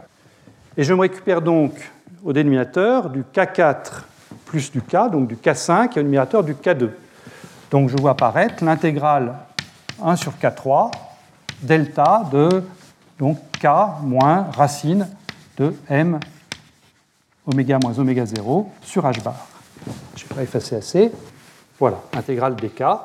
Et ça, bah, naturellement, ça va me donner du H bar sur, euh, donc sur M, je ferme ma parenthèse, oméga moins oméga 0, puissance 3,5. Donc l'aile qui apparaît, qui fait diverger le centre de gravité du spectre, c'est cette aile en oméga moins oméga 0 puissance 3,5, qui est, comme vous le voyez, une conséquence directe du K4 du contact. Donc comme là, vous aviez le contact, vous avez aussi le contact qui vient se mettre en face de cette aile. Et donc la mesure de cette aile est une mesure directe du contact. Bien. Eh bien, maintenant, je vais revenir définitivement sur les diapos. J'aimerais vous décrire un certain nombre d'expériences. Donc, les premières que j'aimerais décrire portent sur le, gaz de Fermi et donc précisément sur cette spectroscopie radiofréquence. Alors, les premiers spectres radiofréquences ont été faits dès 2010 dans la même série d'expériences du groupe de Debye que j'ai décrite la dernière fois à propos de la distribution d'impulsion. Ils ont fait également des mesures de ce, spectre radiofréquence. Donc, c'est des manips faites sur du potassium 40, hein, je vous rappelle, je ne rentre pas dans tous les détails. Euh, les états bas et hauts étaient les états moins 9,5 et moins 7,5 de l'état fondamental, et l'état E, eh bien simplement l'état Zeeman suivant, l'état moins 5,5 de, de, l'état Zeeman, euh, du, sous-niveau enfin, pardon, sous-niveau hyper fin, qui a un moment cinétique 9,5. Donc, c'est des manips qui, pour celles que je vais décrire ici, étaient faites à très basse température, enfin 0,1 température de Fermi. Et le, spectre radiofréquence, donc je ne redécris pas tout le protocole que j'avais décrit en détail la dernière fois. Le spectre radiofréquence en fonction de ce h bar oméga moins oméga 0 ici est tracé là. Et ce qu'on voit, eh bien, c'est quand on multiplie par nu puissance 3,5 ici, pour avoir cherché donc un plateau, eh bien, on voit effectivement un grand plateau dès que oméga moins oméga 0 devient de l'ordre de quelques énergies de Fermi. Donc dès qu'on ne va pas sonder des atomes individuels qui ont une énergie typique de Fermi, mais qu'on va effectivement sonder des paires très proches l'une de l'autre, donc à quelques énergies de Fermi, eh bien, on voit ce plateau apparaître qui donne accès donc au contact. Hein. Et sur ce graphe-là, eh euh, le groupe de Debijin avait mis ensemble les différentes mesures du contact qu'ils ont faites. Donc celle qu'on a vue la dernière fois fondée sur la mesure de la description d'impulsion, C sur K4, celle sur le spectre radiofréquence que, que, vous voyez ici, mais faite pour différentes valeurs de la longueur de diffusion. Donc ici, ce que vous avez, c'est 1 sur KFA, hein, la, résonance est juste en zéro ici. Et puis une troisième série de mesures faites sur la, spectroscopie de photoémission, que je ne vais pas décrire là. Et donc toutes ces mesures se mettent sur une seule et même courbe, ce qui montre bien l'universalité du concept de contact. Et euh, la, courbe théorique ici était euh, la prédiction de l'article de Werner, Tarwell et Castin dont, je parlais la dernière fois. Il y a eu des expériences beaucoup plus récentes qui ont été faites, euh, à la fois au MIT et puis à Swinburne en, Australie. Là, je vais vous décrire les expériences du MIT dans le groupe de Martin Zwirlein. Toujours cette mesure du contact, toujours cette mesure faite avec euh, un spectre radiofréquence, en regardant l'aile du spectre de radiofréquence. Euh, dans ces manips de, Martin Zwirlein au MIT, euh, ils se sont placés à résonance. Donc c'est un gaz de lithium-6, c'est pas du potassium, c'est du lithium, mais bon, si on croit à l'université de ce, ce formalisme, ça compte pas beaucoup ça. Ils se mettent à résonance et ils regardent donc, ils mesurent donc ces spectres à la fois dans un régime chaud, donc là vous avez une température qui vaut deux fois la température de Fermi, donc c'est un gaz quasiment non dégénéré. Et puis ensuite, eh on baisse la température pour atteindre les températures les plus basses qui sont de 0,1, température de Fermi. Et donc là, il y a beaucoup d'informations hein, dans cette série de spectres radiofréquences. Euh, une première information qui saute aux yeux, c'est la position du centre du spectre, qui est à peu près en zéro jusqu'aux alentours de 0,6 euh, pour la T sur TF, température de Fermi, température divisée par température de Fermi, puis ensuite se décale de zéro. Euh, et ça, ben, le, groupe du MIT explique que c'est lié à l'énergie des paires de Cooper qui commence à se former aux alentours de 0, T sur TF égale 0,6, et également à l'énergie de Hartree. Ça, je ne vais pas rentrer là-dedans, hein, c'est des détails du, gaz de Fermi qui ne sont pas le, propos de ce cours. Euh, moi, ce qui va m'intéresser, c'est l'aile qui, donne accès au contact, qui est là. Cette aile, vous la voyez mieux sur ce graphe là, donc c'est exactement le même, euh, le même, profil, simplement il est tracé cette fois-ci en coordonnées semi-logarithmiques. Donc euh, ici, vous avez euh, ici cette, non, pourquoi j'ai toujours semi-logarithmique? C'est des coordonnées log-log. Donc c'est 1 sur, 1 sur oméga moins oméga 0 puissance 3,5, c'est une droite là. Pardon, c'est des coordonnées logarithmiques. et donc vous voyez cette aile ici. Donc la, en fait, la prédiction oméga moins oméga 0 puissance moins 3,5, c'est le pointillé ici. Et ce qu'on voit, c'est qu'elle ajuste bien les données ici. Et puis quand on va vraiment vers les très grands désaccords, à ce moment-là, ça, décroît un petit peu plus vite. Et ça, ça se comprend très bien. C'est lié au fait qu'il y a quand même un petit peu d'interaction dans ce système entre euh, les atomes dans l'état excité, enfin l'état final de la radiofréquence, et puis le spin vers le bas. Et donc ces interactions viennent apporter quelques corrections euh, à, l'aile, et euh, c'est ce que représente la courbe noire ici. En tout état de cause, donc on peut extraire le contact de cette valeur et le contact trouvé donc à très basse température et à résonance vaut dans cette manip 3, 3.1 fois grand NKF, dont je vous avais expliqué la dernière fois que c'était l'unité naturelle pour mesurer le contact dans cette situation. Hein. C'est bien une quantité à la fois extensive et qui a la dimension de l'inverse d'un vecteur d'onde. Et l'échelle de vecteur d'onde, c'est le, le, moment de Fermi, bien sûr, KF, dans ce cas-là. Bien, alors, euh, le groupe du MIT a, fait cette expérience, euh, non pas comme vous l'avez vu, non pas seulement à température très basse, mais à, plein de températures. Et donc, les valeurs qu'ils ont mesurées pour le contact C, mesurées en unité de NKF, en fonction de la température T sur TF, sont reportées ici, sont les points rouges. Donc, vous avez un comportement qui est donc euh, assez doux ici, jusqu'à ce qu'on atteigne la, la superfluidité, qui est aux alentours de T sur TF égale 0,15, ici 0,18. Euh, et puis, après, une augmentation assez rapide du contact pour atteindre une valeur de l'ordre de 3 que je mentionnais à l'instant. Euh, les gens enfin, le groupe d'Australie de Swinburne a fait une mesure similaire au même, même moment. Hein. c'est paru dans le même numéro de Physical Review Letters, euh, en publication côte à côte. Voilà les résultats en bleu, les résultats du groupe d'Australie. Vous voyez que ça ressemble beaucoup au point rouge du groupe du MIT. Euh, eux n'ont pas utilisé le, spectre radiofréquence, c'était plutôt une mesure du facteur de structure dynamique. Mais bon, les résultats sont très voisins, avec là encore une limite à 3 ici. Euh, les données théoriques les plus fiables sont celles obtenues par Rossi et al. Et j'ai un des auteurs dans la salle, Félix Werner ici, qui était le dernier auteur de cette, publication. Elles sont reportées ici, ce sont les, triangles pointe en bas ici, donc ça reproduit vraiment bien les, données, enfin il y a peut-être un très léger décalage. Euh, ici, ils sont représentés par les petits, euh, petits diamants, là, ou les losanges ici. Euh, là encore, ça reproduit très bien les données. C'est des données qui, si je comprends bien, sont en dehors du régime superfluide. Félix, c'est bien ça. Hein donc, ne touchez pas au régime superfluide dans ces, dans ces traitements donc, de, méthode diagrammatique Monte Carlo. Voilà. Mais donc, je dirais, il y a, au moins dans le régime normal, il y a un très bon accord entre théorie et expérience, et puis les expériences convergent vers cette valeur de l'ordre de 3. J'ai rajouté ici, enfin j'ai rajouté, eux ont rajouté pardon, un point qui est le point orange là et le point vert là, ce sont les mêmes données, les mêmes mesures. C'est des mesures que je vais vous décrire maintenant, qui ont été faites dans le groupe de Christophe Salomon et de Frédéric Chevy à l'école normale, et qui sont fondées sur des paires d'atomes qui donnent donc des valeurs elles aussi euh, très semblables. Alors justement, cette mesure, donc le point orange ou le point vert, de, quoi s'agit-il? Ben, C'est des mesures qui avaient été faites deux ans avant, euh, donc dans ce, groupe de l'école normale, euh, qui consiste à prendre là aussi un gaz de lithium-6 à résonance, basse température, et puis ajouter une petite pincée de lithium-7. Donc quelques impuretés dans le gaz, et ces impuretés vous allez le voir, jouent un rôle bien particulier et vont initier des pertes dans le gaz. Euh, comment ça se passe? Ça, eh bien, ça se passe de manière suivante. On a vu que le contact était lié au fait qu'on pouvait avoir un atome spin haut et un atome spin bas très proches l'un de l'autre. Euh, mais ça, avec des fermions, il n'y a pas de risque de perte, parce que pour avoir des pertes et former des dimères et puis perdre des atomes, il faut qu'il y ait un troisième corps qui arrive. Et tant que j'ai affaire qu'à des fermions de spin 1,5, eh je ne peux pas avoir de troisième corps très proche à cause du principe de Pauli.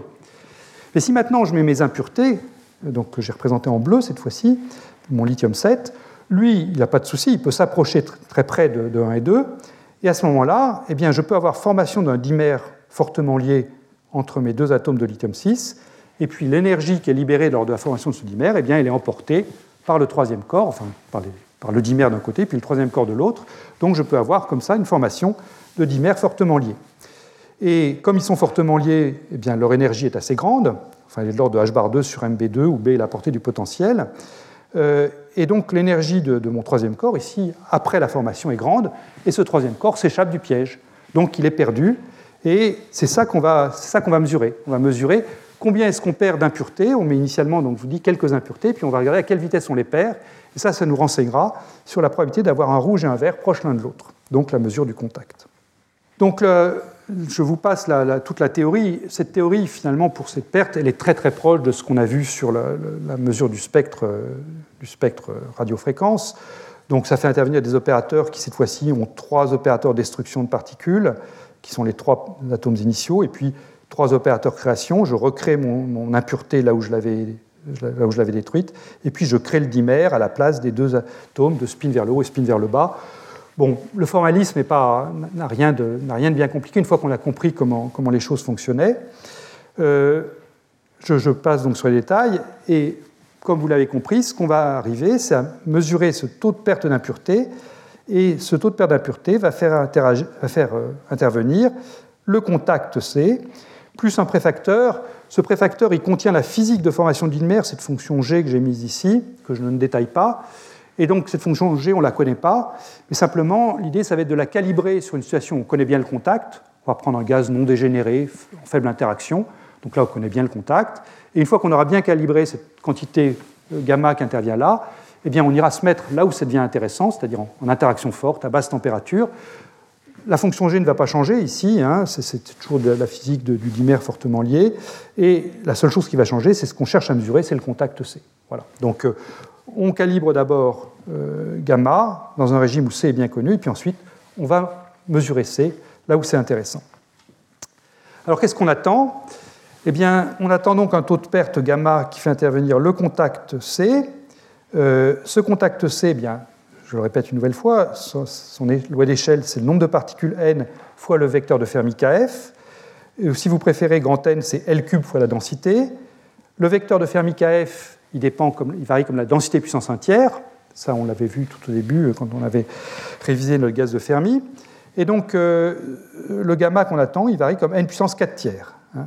Et euh, effectivement, quand on varie la densité du, gaz dans l'expérience de l'école normale et qu'on mesure gamma, eh bien, on voit bien cette loi n puissance 4 tiers qui, figure là. Et le contact, eh bien, on l'obtient directement en fonction du coefficient qui sert à ajuster les points expérimentaux par une loi en puissance 4 tiers. Et c'est comme ça qu'on trouve un contact sur NKF qui vaut, encore une fois, le 3.1, c'est le point orange que j'avais mis tout à l'heure, enfin il était orange et vert selon le, groupe MIT ou, Australie, mais ça confirme une fois de plus la valeur du contact à l'unitarité euh, pour un, pour un gaz de Fermi ultra froid. Voilà. Euh, dernière chose que je voulais décrire, c'est le contact en onde P. Euh, c'est ce que je voulais décrire pour les, fermions. Alors, on sait qu'on sera créé jusqu'à maintenant au contact en onde S en faisant interagir deux fermions dans un état de spin euh, opposé. Euh, on sait qu'il n'y a pas que des collisions en onde S. Hein. Quand on traite un processus de collision, si j'ai un potentiel qui est invariant par rotation, eh bien je sais que le moment cinétique étant conservé, j'ai des canaux de moment cinétique de collision qui sont l'onde S associée à L égale 0, puis l'onde P associée à L égale 1, puis les ondes de, de, moments cinétiques plus élevés. Et l'amplitude de diffusion totale, f de k θ, bah, c'est une somme sur tous les états possibles de moment cinétique L, avec Fl, l'amplitude de diffusion associée au canal de moment cinétique L. Alors, pourquoi est-ce qu'on s'intéresse d'abord à l'onde S? Eh bien parce que c'est elle qui est la, plus, la, plus, importante à basse température, je vais revenir dessus dans un instant. Mais si je prends des fermions polarisés, ce qui va être le cas de l'expérience que je vais décrire dans un instant, eh bien, ce, ce canal L égale 0 est interdit parce que pour des fermions polarisés, comme la fonction de totale doit être antisymétrique, et si je prends mes spins dans le même état, eh c'est la fonction de orbitale qui doit être antisymétrique, et ça, ça n'est pas possible avec un moment cinétique nul.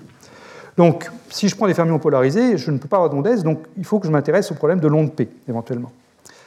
Alors, pourquoi est-ce qu'on a regardé jusqu'à maintenant seulement l'onde S? Eh bien, parce que dès que vous prenez des ondes partielles de L non nulles, donc l'onde P, l'onde D, etc., vous avez, en plus du potentiel réel qui fait interagir les atomes, c'est-à-dire le potentiel avec une L en van der Waals, ce potentiel réel que j'ai dessiné en pointillé ici, eh bien, vous avez une barrière centrifuge qui apparaît, de H bar 2, LL plus 1 sur 2MR2. Cette barrière centrifuge, je l'ai dessinée comme ça. Voilà. Et quand on fait la somme du potentiel réel et de la barrière centrifuge, quand L est non nulle, eh bien, on obtient le résultat que j'ai représenté en rouge. Et à longue distance, c'est toujours la barrière centrifuge qui gagne, parce que L, elle décroît comme 1 sur R2, alors que l'interaction de Van der Waals décroît comme 1 sur R6. Donc à longue distance, c'est toujours la barrière centrifuge répulsive qui gagne. Et si je prends des atomes de très basse énergie, euh, ici, eh bien, mes deux atomes vont s'approcher et ils vont essentiellement rebondir ici sur la barrière centrifuge et puis repartir à l'infini, sans jamais aller voir une zone où le potentiel réel est dominant. Donc tout se passe comme s'il n'y avait pas de potentiel réel, et donc en l'absence de résonance de diffusion, que je vais décrire dans un instant, eh bien finalement les, ondes, euh, les, canaux correspondant à un moment cinétique non nul sont complètement inopérants, parce que les atomes rebondissent dans une zone où les atomes n'ont pas vu le potentiel. Alors, ça c'est vrai, sauf si, par chance, par chance ou par malchance d'ailleurs, euh, disons, avec une certaine probabilité, vous avez ici un état casilier dans ce puits. Parce qu'à ce moment-là, eh bien, votre, votre, votre paire d'atomes va pouvoir passer par effet tunnel à travers cette barrière, aller se mettre dans cet état casilier où il peut pouvoir rester un certain temps, puis ressortir, toujours par effet tunnel, et repartir vers l'infini. Donc ce passage dans le puits de potentiel dans cet état casilier va introduire un déphasage de l'onde incidente et va donc contribuer à la diffusion. Et là, à ce moment-là, les atomes voient qu'il y a un potentiel réel entre les atomes. Donc, on peut s'attendre, si on prend des fermions polarisés, déjà à ne pas avoir de diffusion dans l'onde L, et si on prend soin d'aller mettre un état casilier ici, eh bien de voir une section efficace importante. Alors, pour vous préciser comment est-ce qu'on est, en droit d'attendre dans ce cas-là, eh il faut que je compare l'onde S et l'onde P un peu plus précisément sur les amplitudes de diffusion. Donc pour l'onde S, ce que j'ai déjà eu l'occasion de dire, ce qu'on a retrouvé tout à l'heure pour le pseudo-potentiel, eh bien c'est que l'amplitude de diffusion, euh, plus précisément son inverse, 1 sur F, se met sous la forme moins 1 sur A, qui est donc la longueur de diffusion, au signe près, c'est le terme dominant aux petites impulsions K, plus un terme, donc ce terme-là est en K puissance 0, hein, plus un terme qui est en K puissance 1, qui lui est non négociable. Lui, il est imposé par l'unitarité de la mécanique quantique, il vaut toujours la même chose, il est imaginaire pur, et c'est moins IK. C'est le théorème optique, celui, j'ai pas le choix. Et puis ensuite, j'ai des termes qui vont être en K2, K3, qui font intervenir des, termes de portée effective, mais par exemple ne sont pas là, comme je, disais, comme je le disais tout à l'heure, qui ne sont pas là pour le pseudo-potentiel.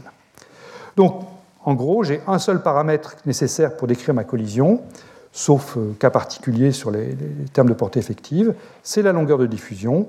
Et donc je le mets dans ma fonction thermodynamique, dans mon potentiel thermodynamique, et j'ai un contact qui lui est associé. Quand je bascule en onde P et que je fais ce même développement de 1 sur f en puissance de k, eh bien je trouve que le terme dominant est en k puissance moins 2. Là où j'ai commencé à k puissance 0 ici, là j'ai un k puissance moins 2. Alors, euh, par homogénéité, ce que je dois mettre en face comme, comme coefficient, c'est un terme qui est un volume, enfin, c'est un coefficient qui est un volume V, qu'on va donc appeler volume de diffusion, tout comme il y avait une longueur de diffusion en onde S, il va y avoir un volume de diffusion en onde P. Et puis ensuite, euh, j'ai un terme qui est sous-dominant, qui est un terme d'ordre 0 en K, donc exactement la même structure que le terme que j'avais pour ma longueur de diffusion ici, que je vais appeler KE, que je note KE sur 2, et donc que je peux appeler moment effectif, si vous voulez. Et puis après, j'ai ce terme non négociable qui est lié au terme optique, le moins IK. Et vous voyez qu'avant que j'arrive au théorème optique, au terme moins IK, eh j'ai deux paramètres qui sont venus se mettre au lieu d'un.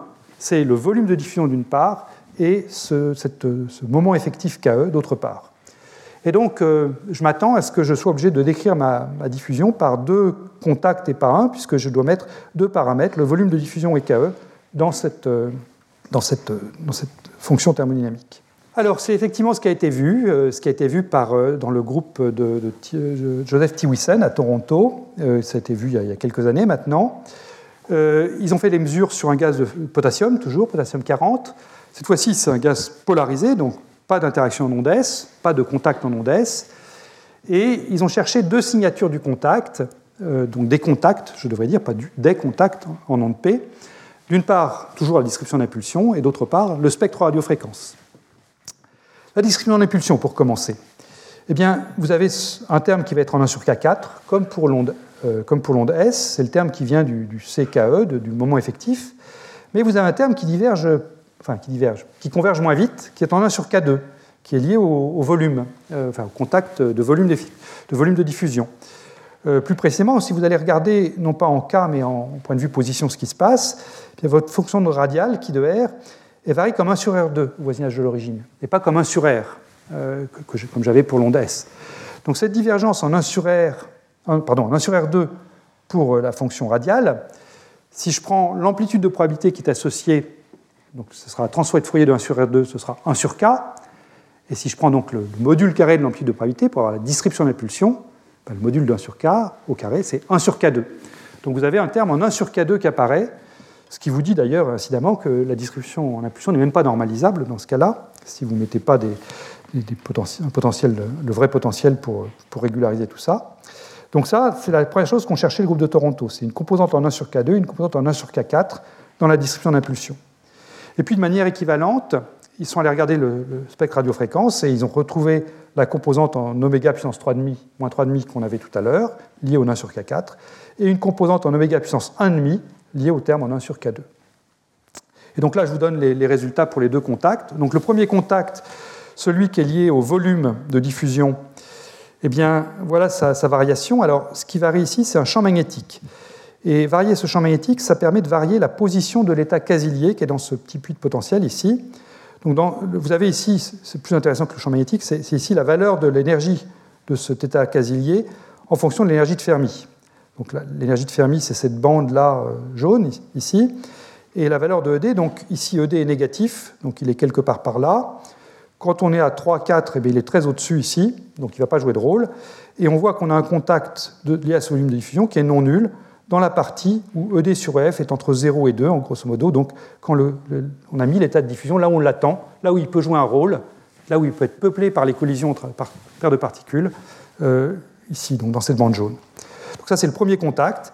Et ils ont également mesuré le deuxième contact, donc celui qui est lié à ce moment effectif KE, qui est appelé ici CR, mais je ne rentre pas dans les détails, qui lui, pareil, est, nul euh, dans, toute cette partie négative, et il prend des valeurs significatives quand, ED sur F est de l'ordre de 1 ou 2, ici.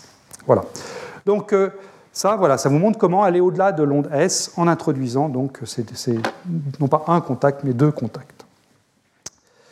Bien, ben, je termine dans les, dans les, quelques minutes qui restent par euh, quelques éléments sur le contact à deux corps pour le gaz de Bose. Alors, pour le gaz de Bose, par rapport à ce qu'on a dit euh, jusqu'à maintenant sur le, gaz de Fermi, il va falloir apporter pas mal de restrictions. Et euh, la première distinction qu'il faut faire, c'est sur la force des interactions. Est-ce qu'on a des interactions faibles, c'est-à-dire n cube petit devant 1, ou des interactions fortes, n cube euh, grand devant 1, enfin supérieur à 1, d'ordre 1 ou supérieur à 1 Alors commençons par les interactions faibles. Si les interactions sont faibles, 2 sous K, est-ce que A est positif ou est-ce que A est négatif? Si A est positif, à ce moment-là, tout est simple, entre guillemets. La stabilité en champ moyen est assurée. Euh, on a vu ensemble, dans un cours antérieur, que je n'avais pas trop à me soucier des pertes à trois corps, dans le sens suivant, c'est-à-dire que pour que je fasse des mesures, il faut évidemment que mon système soit à l'équilibre thermodynamique, puisque je vous parle de variables thermodynamiques, et il y a bien sûr des pertes à trois corps dans un système de bosons, mais ces pertes à trois corps, arrive à une échelle de temps qui est bien supérieure à celle qu'il faut pour atteindre l'équilibre thermodynamique. Donc, les pertes à trois corps ne sont pas un problème. Et par ailleurs, toujours si A, est positif, je n'ai pas d'effet Efimov si je suis assez loin d'une résonance de Fano-Feshbach. Donc, je dirais je suis en bonne place pour appliquer la théorie du contact. Et on peut le faire, on va en voir un exemple dans un instant.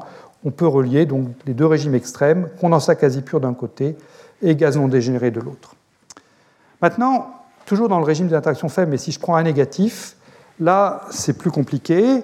Si je suis à très basse température dans un gaz dégénéré, là, je sais que mon gaz va imploser. C'est le régime à trois dimensions, c'est le régime Bose-Nova qu'on avait vu. Donc, j'ai un équilibre thermodynamique qui est possible si et seulement si je suis dans le cas non dégénéré, et c'est là seulement qu'on peut, peut, dire des choses.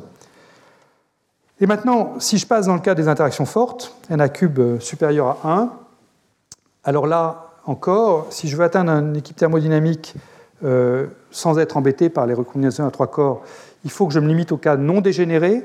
Euh, donc, euh, je ne peux pas aller chercher des, condensats, par exemple, dans ce cas-là. Et par ailleurs, si je me rapproche d'une résonance de Fano-Feshbach, là, l'effet Efimov rentre en jeu et il faut introduire le contact à trois corps pour prendre en compte cet effet Efimov, ce que je ne ferai pas dans ce cours. Donc là, j'ai résumé euh, ce qu'on peut dire sur le gaz de Bose. Euh, donc j'ai fait deux lignes, une ligne hors résonance et puis une ligne à résonance, et deux colonnes gaz très dégénéré, disons température nulle pour simplifier, et gaz non dégénéré. Donc la case la plus simple, c'est le cas hors résonant, température nulle. Ça, c'est le condensat de Bose-Einstein qu'on a étudié ensemble. Euh, on peut se mettre dans, le régime de champ moyen pour regarder le terme dominant. On connaît l'énergie, on l'avait trouvé ensemble, c'est 1,5 de petit g fois petit n grand n, densité fois nombre de particules, où g c'est 4 pi h bar 2 a sur m. Donc le contact, je l'obtiens simplement en prenant la dérivée de l'énergie par rapport à la longueur de diffusion, et je tombe naturellement sur cette valeur que j'ai écrite là, 4 pi a au carré fois petit n grand n. Si je reste sur la même ligne, donc toujours hors résonance, hein, loin, loin d'une résonance de Fano-Feshbach, interaction faible, mais que je passe dans le canon dégénéré, eh bien ça aussi, on l'a vu ensemble, L'énergie est multipliée par 2, c'est ce facteur 2, c'est simplement l'effet Hanbury-Brown et Twiss. Euh, donc euh, l'énergie multipliée par 2, le contact va aussi être multiplié par 2, donc ce cas-là est très simple. Maintenant, si je vais mettre à résonance, euh, et que j'oublie donc les effets à trois corps, hein, je, parle du contact à deux corps ici, donc le cas à résonance, température nulle, je vous ai dit, celui-là, on ne sait pas l'étudier, parce qu'on ne sait pas produire un gaz à l'équilibre qui n'aurait pas, pas des, collisions à trois corps, enfin des pertes à trois corps euh, importantes. Donc c'est pour ça que la zone est grisée ici. Je voulais simplement donner la loi d'échelle qu'on attendrait si on savait, par miracle, empêcher ces collisions à trois corps. Et puis si on est dans le, cas non dégénéré, à ce moment-là, euh, le calcul est, faisable. Euh, il est fait dans les notes. L'idée, c'est d'utiliser dans le cas non dégénéré le terme du viriel, enfin le développement du viriel pardon, pas le théorème, hein, le développement du viriel qu'on a vu ensemble dans le premier cours. Et en utilisant ce développement du viriel, donc on peut, on avait pu calculer l'énergie ensemble, donc on sait aussi calculer la dérivée de l'énergie, le contact, et euh, on trouve ce résultat-là. Donc je vous renvoie aux notes de cours si vous voulez voir comment les choses se passent. Bien, alors je vous donne un exemple de mesure qui, a été fait là encore dans le groupe de Jean. Euh, ça a été une des mesures qui ont été faites en, 2012. Euh, c'est des mesures qui ont été faites sur un condensat de, rubidium 85. Euh, c'est des mesures qui ont été faites uniquement dans le cas dégénéré, donc euh, un condensat de Bose-Einstein pur, hein, pour, simplifier, avec une longueur de diffusion qu'on peut varier grâce à une résonance de Feshbach. donc là, ils sont variés la longueur de diffusion sans s'approcher trop près quand même du cas à infini, pour éviter justement la zone grise que j'avais sur la diapositive précédente.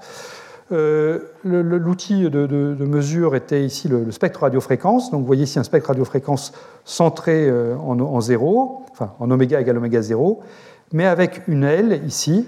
Donc là, vous avez l'L qui est ici, mais multipliée par 300 pour qu'on la voit bien. Et cette L ici bah, s'ajuste bien par une loi en oméga moins oméga 0 puissance 3,5, dont on peut extraire le contact. Qu'est-ce qu'on trouve? Eh bien voilà comment le contact à deux corps C2 varie avec la longueur de diffusion. Donc, euh, dans la partie A positif, hein, il faut éviter le, collapse pour un négatif, donc dans la partie A positive de la longueur de diffusion, vous avez ici les points expérimentaux. La ligne qui est ici, c'est la prédiction de champ moyen que j'ai écrite à la diapositive précédente, donc le 4πa au carré fois petit n grand n. Et on voit que les points sont dévient notablement par rapport à la prédiction de champ moyen, ils sont un petit peu plus hauts. Alors, pourquoi ça? Eh bien, l'interprétation la plus simple, c'est qu'on sait qu'il n'y a pas que l'énergie de champ moyen. Quand on a assez grand, il y a, l'énergie de Li Wang-Yang qui joue un rôle, hein, ces fluctuations quantiques qu'on a, beaucoup étudiées dans les, cours précédents. Euh, donc, on avait calculé ensemble l'énergie de Li Wang-Yang, cette correction qui était procédée à la racine de n à cube. Et donc, si je connais l'énergie, même, toujours la même, la même petite musique, je connais le contact en prenant la dérivée. Donc euh, voilà la correction de Li Wang-Yang au contact, elle est écrite ici avec ce facteur numérique, ce préfacteur ici. Et quand on la trace, eh bien, ça donne la ligne pointillée ici. Donc euh, que dire? Ben, Les points expérimentaux sont au-dessus de la prédiction de champ moyen, mais ils sont malgré tout en dessous de la prédiction de Li Wang-Yang. Donc euh, les chercheurs de Boulder n'ont pas donné d'explication vraiment ferme à cet état de choses. Euh, ce qu'ils disent, c'est que vraisemblablement, ils n'étaient pas vraiment à l'équipe thermodynamique parce qu'ils avaient dû bouger le champ magnétique euh, assez rapidement pour s'approcher de la résonance de Fano-Feshbach. Et donc peut-être que c'est cet écart à l'équipe thermodynamique qui justifie euh, cet écart à la prédiction de Li Wang-Yang. Bon, en tout état de cause, donc les points s'écartent dans le bon sens par rapport au champ moyen, mais enfin, on ne peut pas dire que ce soit une mesure quantitative. les chercheurs de Boulder ont également cherché une signature d'effet à trois corps sur le contact, et ils n'ont rien vu. Euh, donc, euh, euh, il n'y avait pas de signature de l'effet Efimov à ce stade. Il a fallu attendre 5 ans pour avoir une, expérience menée à Cambridge dans le groupe de Zoran Dibabich pour voir un, effet clair du contact à trois corps. Encore une fois, je ne vais pas le décrire dans ce cours cette année parce qu'il faudrait que je mette en place tout le formalisme des, effets à trois corps, ce que je compte faire dans le cours de l'an prochain. Mais donc, je réserve ce terme à trois corps pour le cours de l'an prochain. Voilà. Bon, il me reste quelques minutes. Euh, je vais vous décrire une autre mesure du contact euh, très rapidement, euh, du contact dans un gaz de Bose. Ça, c'est une mesure qu'on a faite l'an dernier ici, dans les laboratoires au Collège de France, où là, on a étudié vraiment toute la transition entre le régime non dégénéré et puis le régime de condensat pur sur un gaz en interaction faible, donc toujours pas d'inquiétude pas côté effet à trois corps. Euh, on a utilisé une géométrie qui est euh, quasi bidimensionnelle.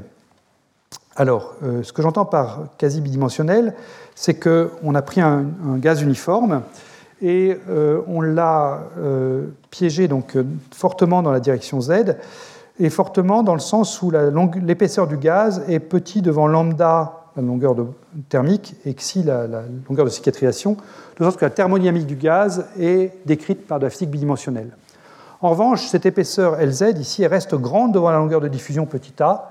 Donc tout ce que j'ai dit sur la manière de décrire les collisions reste valable. C'est-à-dire que les propriétés collisionnelles du gaz restent tridimensionnelles parce que, donc, encore une fois, l'épaisseur du gaz est grande devant la longueur de diffusion et devant la portée du potentiel. Ce qu'on a fait dans cette expérience, donc, faite par Zou, Brice Bacali, Hassani et Chloé Maury, c'est d'implémenter vraiment la définition thermodynamique du contact. Le contact, je le dis, c'est la dérivée de E par rapport à A. Donc ce qu'on a fait, c'est un petit changement de la longueur de diffusion delta A, et on a regardé quel était le changement d'énergie du gaz induit par cette euh, longueur de, changement de longueur de diffusion delta A. Alors plus précisément, comment on s'y est pris pour changer delta A? Eh on a utilisé deux états internes de l'atome de rubidium, qui sont écrits ici, F égale 1, M égale 0, F égale 2, M égale 0, donc c'est toujours dans les niveaux hyperfins fondamentaux. Initialement, on avait tous nos atomes dans ce niveau hyperfin-là, euh, euh, qui a une certaine longueur de diffusion, 5,3 nanomètres, et on a regardé quelle était l'énergie qu'on devait apporter au système pour faire basculer tous les atomes. Donc là, ce n'est pas la spectroscopie radiofréquence où il y avait un tout petit nombre d'atomes qui basculaient. Là, on veut vraiment prendre tous les atomes initialement dans un état et les mettre tous dans un autre état, qui lui est décrit par une autre longueur de diffusion, qui diffère de quelques pourcents, qui vaut 5.0 au lieu de 5.3. Donc une différence de l'ordre de 5-6%. Alors pour faire ce changement euh, d'un état interne donné vers un autre état interne donné, on a utilisé une méthode de Ramsey. Donc on a envoyé deux impulsions micro-ondes séparées par un temps d'attente.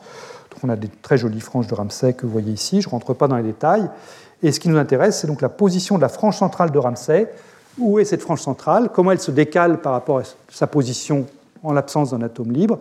Euh, et ça, ça nous renseigne donc sur l'énergie qu'il faut fournir au système à corps pour lui changer sa longueur de diffusion de la quantité delta de quelques pourcents. Donc voilà le résultat, hein, je, passe beaucoup de détails, voilà le résultat. Donc ici vous avez la densité dans l'espace des phases du système. Donc les grandes densités dans l'espace des phases ici sont des gaz très fortement dégénérés, essentiellement un condensat euh, pour ce système. Ici au contraire, c'est des gaz faiblement dégénérés. Euh, il y a une transition superfluide dans le système quasi 2D qui est représentée par cette barre-là. Donc on a des mesures à la fois dans le domaine superfluide et dans le domaine normal. Euh, le contact qui est tracé ici est tracé en unité du contact à température nulle, toujours ce, 4 pi au carré fois petit n grand n. Donc ici il vaut 1, et puis ici ben, on voit qu'il tend vers 2, euh, comme attendu par l'effet Hanbury-Brown et Twiss. Et on a fait ça pour une mesure pour plusieurs densités spatiales de notre gaz. Comment ça se compare à la théorie? Eh bien, pour le gaz dégénéré, ça se compare très bien à la théorie de Bogolubov, là, il n'y a pas de souci. Euh, côté faiblement dégénéré ici, donc très faible densité dans l'espace des phases, eh bien, on peut prendre un développement du viriel qui reproduit bien nos points les plus chauds, donc tout va bien aussi de ce côté-là.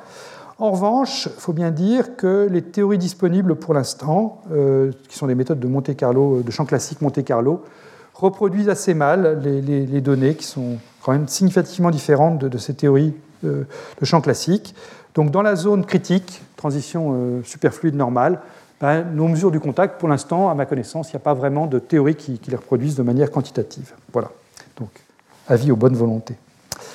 Voilà, je vais conclure. Donc, en résumé de, ce cours, on a vu finalement une procédure générale pour, euh, pour faire cette théorie du contact. Euh, il faut se limiter à des gaz dilués, bien sûr. Ça, c'est parce qu'on n'étudie pas de l'hélium liquide. Hein. Ici, on étudie des gaz euh, avec une portée du potentiel faible devant la distance de particules. Et la procédure, ben, ça consiste à identifier les paramètres pertinents pour la physique à deux corps.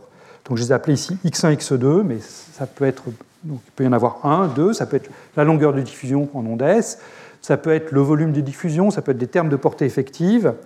Une fois qu'on les a identifiés, eh bien, on, exprime l'énergie formellement en fonction de ces paramètres, x1, x2, et on a des variables conjuguées de ces paramètres qui sont le ou les contacts selon le nombre de paramètres qu'il faut, que j'appelle CI, DE sur DXI. Et ces contacts, donc, ce qu'on a vu ensemble, pardon, ils interviennent sur les parties asymptotiques de beaucoup d'observables. Donc, c'est les, longues distances, les, longues, les grandes impulsions pour les descriptions d'impulsion, les courtes distances pour les fonctions de corrélation, des ailes de spectre d'excitation, des taux de perte.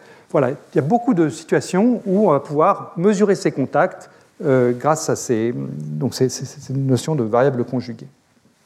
Voilà, donc ça c'est, je dirais, le, message à remporter à la maison, le take-home message, comme on dit en anglais, sur ces deux cours sur la théorie du contact.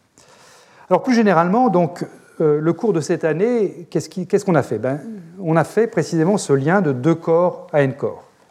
On a pris des interactions de courte portée, Van der Waals, euh, donc qui les croise comme 1 sur R6 à l'infini, et on a vu plusieurs approches pour décrire ce, lien de corps n corps. D'abord la méthode du viriel, quand on est faiblement dégénéré, à l'opposé, pour un gaz de Bose, la méthode de Bogoliubov, et puis, pour combler le, trou entre les deux, cette théorie du contact, qui est une théorie euh, qu'on peut qualifier d'universelle. Alors, universelle pour les gaz de fermion, euh, comme je l'ai dit. Maintenant, comme vous l'avez vu, j'ai quand même mis pas mal de, bémols pour ce qui porte sur les bosons. Euh, j'ai bien dit que j'avais ici soigneusement évité tous les effets à trois corps.